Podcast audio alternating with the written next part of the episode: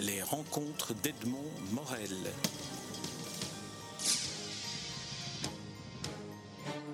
Florence Richter, nous nous rencontrons à l'occasion de la publication de votre dernier livre en date, La déesse et le pingouin, paru aux éditions Avant-Propos.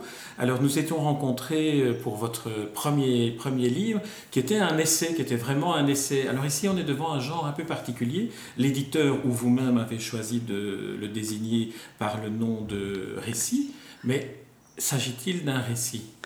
Euh, le terme récit était peut-être plus, plus simple à noter que ce qu'il est vraiment, c'est-à-dire un conte philosophique. Euh, récit, ça fait un peu penser à à la fois mélange de fiction euh, et d'essai et, et, de réflexion. Mais en fait, oui, c'est un conte philosophique. Donc il y a toute une réflexion sur le monde et qui est entrecoupée d'une histoire entre deux personnages, un homme et une femme qui dialoguent. On va y venir. Mais dans votre démarche, Qu'est-ce qui vous a conduit à choisir cette forme particulière de ne pas faire un essai philosophique? Parce que quand on voit la bibliographie euh, sur Internet, oui, près de 500 titres, que, euh, il y a eu une réflexion. Le matériau y était. Et pourquoi avoir choisi cette, euh, cette formule? Alors ça s'est imposé tout seul, parce que, parce que j'ai des, des, des, gens auxquels je parlais de la, de la thématique sur laquelle j'étais en train d'écrire. D'abord j'ai mis dix ans pour écrire ce texte, mais j'écrivais pas tout le temps, j'écrivais le week-end pendant les congés. Et ça s'est imposé tout seul parce qu'on me conseillait non, tu dois faire un essai ou bien non, tu dois faire absolument une fiction. Et c'est venu tout seul, je ne parvenais pas en moi-même à choisir entre les deux. Et donc euh, m'est venu à l'esprit des, modèles de contes philosophiques de grands dialogues euh, à travers l'histoire, euh, Rabelais, Swift, même Eric Emmanuel Schmitt dans sa pièce Le Visiteur. Euh, et c'est venu vraiment tout seul. Alors il a fallu que je digère toutes les matières que j'avais abordées pendant cette dizaine d'années. Et puis j'ai eu l'idée, puisque le thème du féminin et du masculin était important, et d'ailleurs la conjonction des contraires en général, de faire un dialogue homme-femme tout simplement. Mais il y a quand même une histoire, il y a un crime, il y a une scène d'amour, etc. Donc euh, ça s'est vraiment imposé. Quand j'allais vers l'essai, je me sentais pas bien. Quand j'allais vers la fiction, non plus. Donc vous avez créé une sorte alors d'objet littéraire, euh, euh, je dirais pas non identifié parce qu'on l'identifie bien, à, différents, avec différents qualificatifs, parce qu'il y a aussi une part qui est un roman épistolaire. Oui, tout à fait. Oui, oui, donc euh, il, y a, y a donc le dialogue, il y a des souvenirs de Rose qui sont d'ailleurs importants, parce que c'est en fait une... pour les deux personnages. Donc oui, pour les deux personnages. Les protagonistes centraux sont Rose, Rose, et Carl, Rose, Carl Jung et Rose. Voilà, Carl Gustav Jung, et Rose qui n'a un nom qu'à la fin, qui au début n'a que ce nom-là.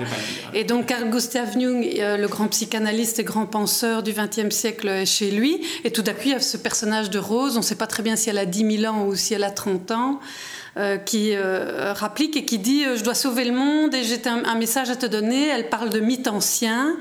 Plus tard aussi, elle parle de science, de psychologie, etc. Et finalement, c'est toute une discussion sur le monde où on va chercher dans les mythes anciens une sagesse pour aujourd'hui. Et euh, encore une fois, le personnage de Jung s'est imposé à moi parce que euh, je voulais un savant qui discute avec un personnage un peu sauvage, féminin. Et euh, à cause des thèmes auxquels je me suis intéressée, on sait que Jung, c'est la psychologie des profondeurs, il s'est beaucoup intéressé aux mythes, au processus d'individuation, donc la maturation intérieure. Euh, et ça s'imposait parce que des thématiques que je voulais aborder, lui les avait abordées dans sa pensée. D'une certaine manière, on pourrait penser, et je pense à ça en vous écoutant, j'ai lu le livre il y a une semaine, qu'on est finalement dans le, une exploration du cerveau de Jung au moment de penser et d'élaborer des théories. On peut le penser, l'histoire commence, parce que j'ai quand même dû la localiser dans le temps et dans l'espace, donc dans, la, tour de Bollingen, qui est cette construction particulière que Jung a, construite de ses mains, et ça se passe en 1955. Donc il y a des choses aussi qui sont incohérentes historiquement. Hein. Par exemple, je fais une référence au grand pingouin, il n'existe plus depuis 100 ans. Euh, Jung à l'époque a 80 ans, donc l'histoire n'est pas possible, enfin, etc. Mais euh, on peut imaginer que c'est une, réflexion intérieure avec le féminin, puisque le féminin a été très important dans sa pensée. Sauf que je termine, puisque je pars des mythes anciens, je remonte même au, au mythe euh, du paléolithique jusqu'à aujourd'hui. Sauf que je termine avec la science et notamment l'économie la plus contemporaine donc euh, les critiques du capitalisme, la décroissance économique.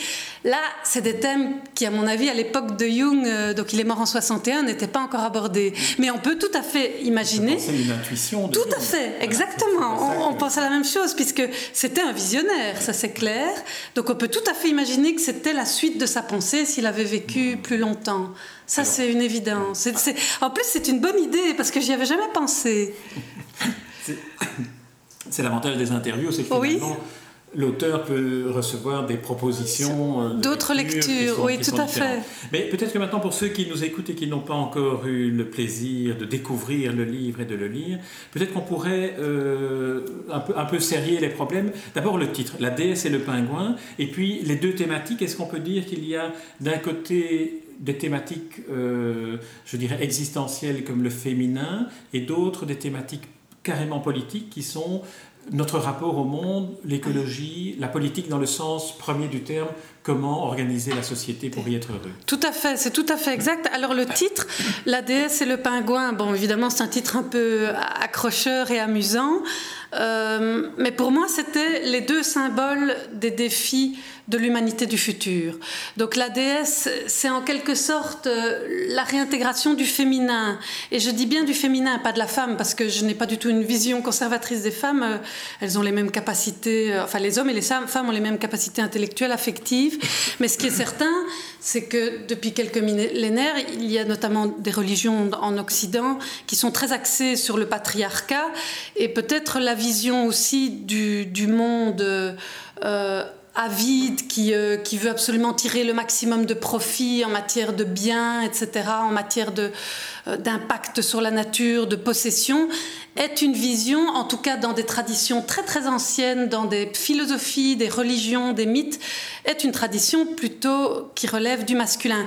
Dans, dans toutes ces traditions, le masculin relève plutôt de ce qui est euh, le séquencé, le parcellaire, l'analytique, et le féminin plutôt le fluide. Euh, le, lien, l'holistique. Donc c'est vraiment une vision, euh, quand je parle de la déesse, c'est vraiment une vision qui est presque animale, qui est presque nature. C'est même, même, plus de l'ordre de la, de la psychologie entre un homme et une femme, parce que, et ça c'est un élément très important de la euh, psychologie de Jung, mais on retrouve ça dans, dans, notamment dans certaines philosophies asiatiques, euh, parce qu'on a du féminin et du masculin en nous, tous, qu'on soit homme ou femme. Alors je connais très bien les discussions sur le genre, mais ça on ne va pas aborder gender studies. D'autant plus qu'on n'est pas ici, vous l'avez bien dit, on n'est pas ici dans la dualité femme-homme. Non, tout à fait.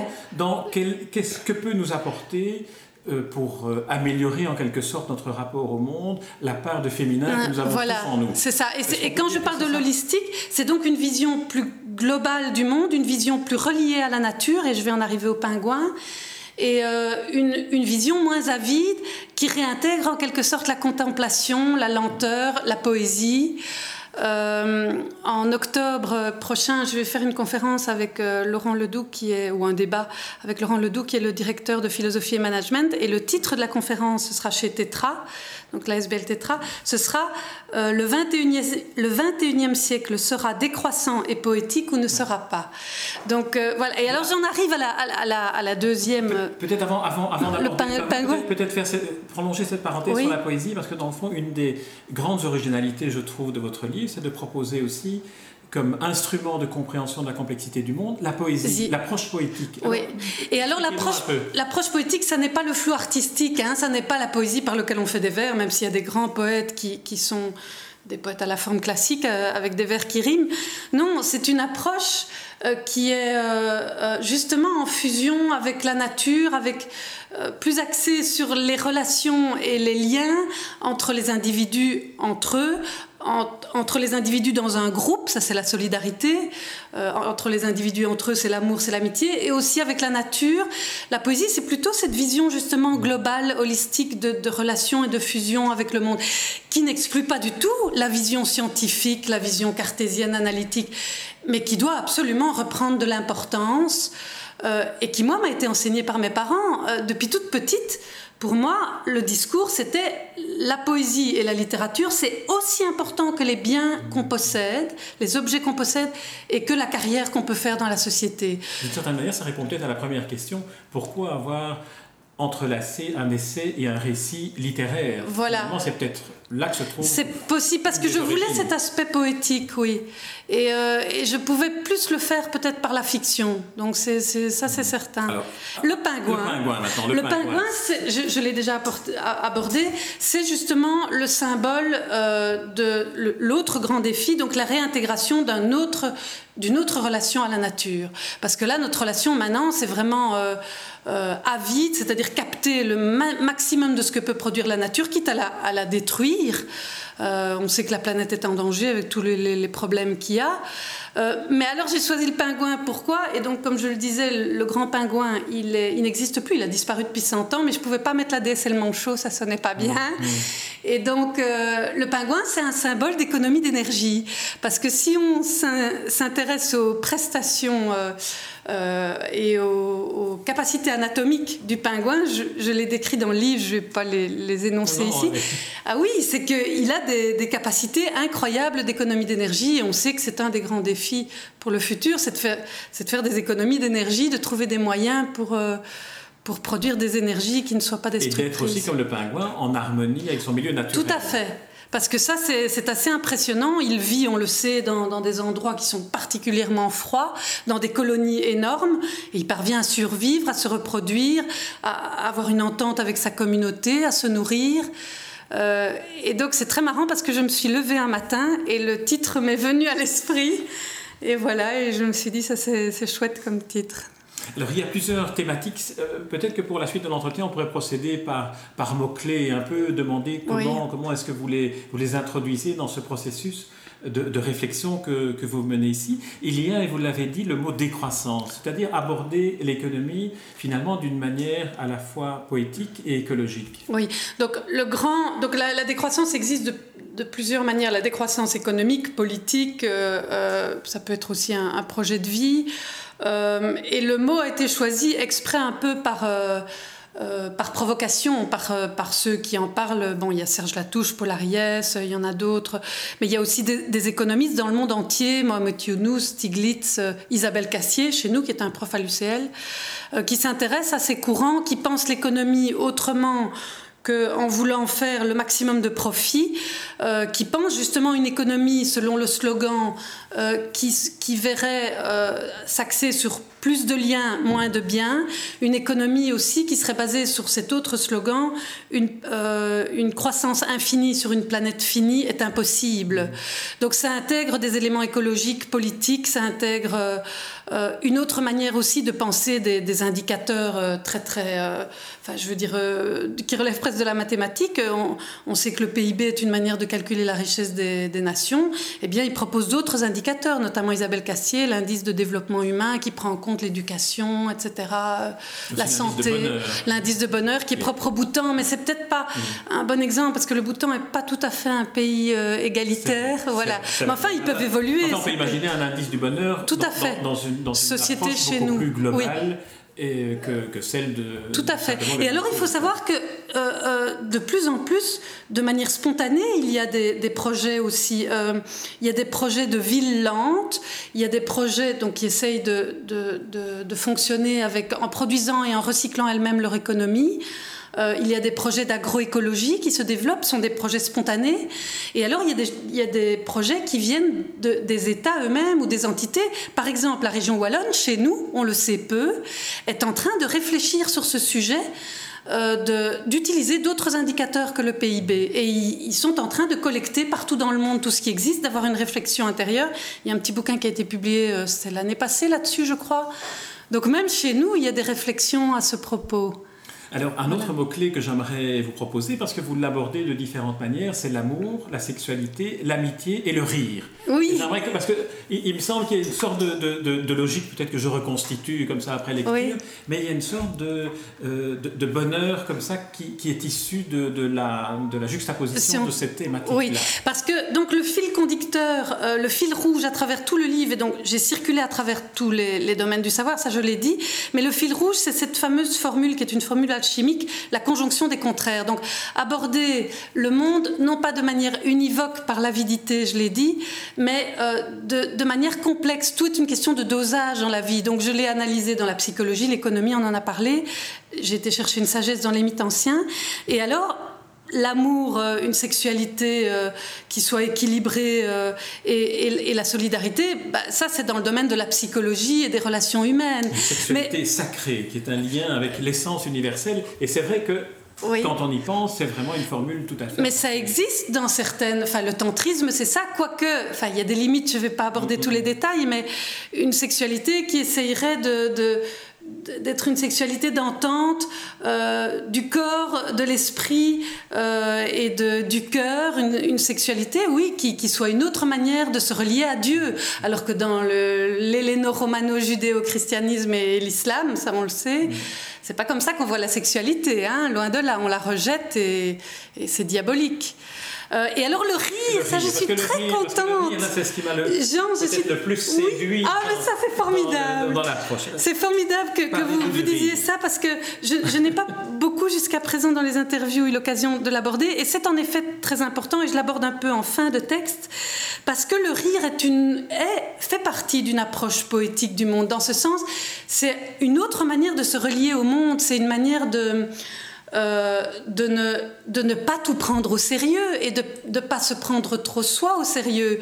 Il y avait une formule de, je crois, je crois que c'est, je sais plus si c'est Chamfort ou un autre grand, euh, euh, un grand, un grand aphoriste du 18e, je ne sais plus, qui disait le sérieux est le bonheur des imbéciles. Mmh. Et donc et c'est vrai que le rire est très important. Et moi, je fais référence à un mythe ancien qui est le mythe de Bobo, qui est ce petit personnage qui va faire rire Déméter, la, la, déesse des moissons euh, et, du printemps. Enfin, elle a plusieurs profils pour qu'elle revienne sur terre, pour, euh, euh, alors qu'elle était dans les enfers où était, où était sa fille, pour qu'elle revienne sur terre et qu'elle elle ensemence de nouveau les, terres et que, et que de nouveau la nature soit joyeuse. Et donc, ce thème du rire est très important. Et il existe dans d'autres euh, cultures aussi. Et je l'ai vraiment euh, découvert petit à petit. Donc, en fait, le personnage de Bobo existe dans le shintoïsme. Euh, et ce qui est dingue, c'est que ça relie au euh, comment on va dire, à, la culture la plus moderne, parce que dans les mangas aujourd'hui, il y a un personnage qui est Amaterasu, qui est la déesse solaire, donc c'est chez les Japonais, hein, et qui qui est d'ailleurs le symbole sur le drapeau japonais. C'est ce grand rond solaire orange-rouge. C'est la déesse solaire. Or, Amaterasu, à certains moments, elle va se retirer dans une grotte car elle trouve qu'il y a trop de violence dans le monde et donc il n'y aura plus de soleil pour éclairer le monde, ça fait penser à Déméter et à Bobo. Mais elle va revenir parce qu'elle va entendre les dieux qui vont rire à l'extérieur de la grotte. Et en fait, c'est parce qu'il y a un petit personnage dans le genre de Bobo qui s'appelle Uzume, qui veut dire esprit de gaieté, qui est d'ailleurs très connu, qui est cette petite femme ronde. On peut la trouver reproduite, euh, on peut l'acheter n'importe où en plastique ou, en, en, autre matière. Des logos de chaînes de restaurants. Voilà.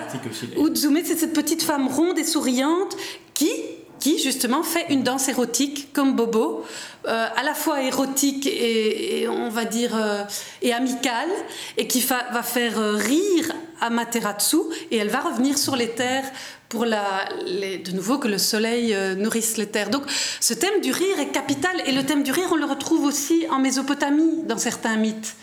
Donc je crois que dans, dans toutes ces sagesses, on peut aller retrouver certaines choses qui, nous font vraiment nous relier au monde autrement. Je suis vraiment très contente de cette question, ça me plaît beaucoup. Mais est-ce que d'une certaine manière, pour prolonger à partir du rire et des autres éléments que l'on a abordés, est-ce que d'une certaine manière, votre livre ne nous propose pas une nouvelle manière de regarder ce qui nous entoure et de regarder la complexité du monde? Et, là, j'ai pensé en vous lisant, et vous le citez dans votre biographie, à Edgar Morin. Ah oui, évidemment. Oui, qui, oui, n'est pas cité explicitement, mais, mais j'ai l'impression que c'est un livre qui l'enchanterait. Tout à fait encore une fois, vous avez beaucoup d'intuition parce que Edgar Morin, c'est un des premiers auteurs que j'ai lu. C'est un des auteurs que j'ai lu il y a pratiquement 9 ou 10 ans, c'est-à-dire quand j'ai commencé, euh, et j'ai lu Terre Patrie, évidemment. Euh, j'ai lu d'autres livres de lui, mais celui-là, je crois, même s'il est assez ancien et s'il a beaucoup écrit après, euh, symbolise en effet, oui, oui, c'est un très grand penseur. Alors, les livres que j'ai cités, euh, moi, dans la partie, on va dire, plus réflexion de mon livre, c'était simplement parce que je voulais en citer, euh, citer des auteurs très variés et citer des passages qui, qui s'intégraient bien dans mon écriture. Ça n'est pas spécifiquement peut-être les livres que j'aurais mis en avant. J'aurais mis en avant, par exemple, Edgar Morin, Interpatrie. je pense à Edgar Morin aussi parce qu'il propose, comme vous, une autre manière de regarder, simplement en changeant le point de vue sur les choses, on tout finit à par fait. les analyser, les absorber différemment. Tout à fait. Oui, oui, c'est tout à fait juste. Euh, euh, c'est une très bonne référence. Alors, on n'a pas abordé tout, tout, toutes les thématiques, on n'y arrivera pas, mais je voudrais vous proposer, pour terminer cet entretien, de lire les quatre vers d'un poème de Rimbaud que vous citez, parce qu'il me semble que, et là vous allez me répondre et commenter, que vous avez résumé là la synthèse du livre. Voilà le, le, le, les vers de Rimbaud.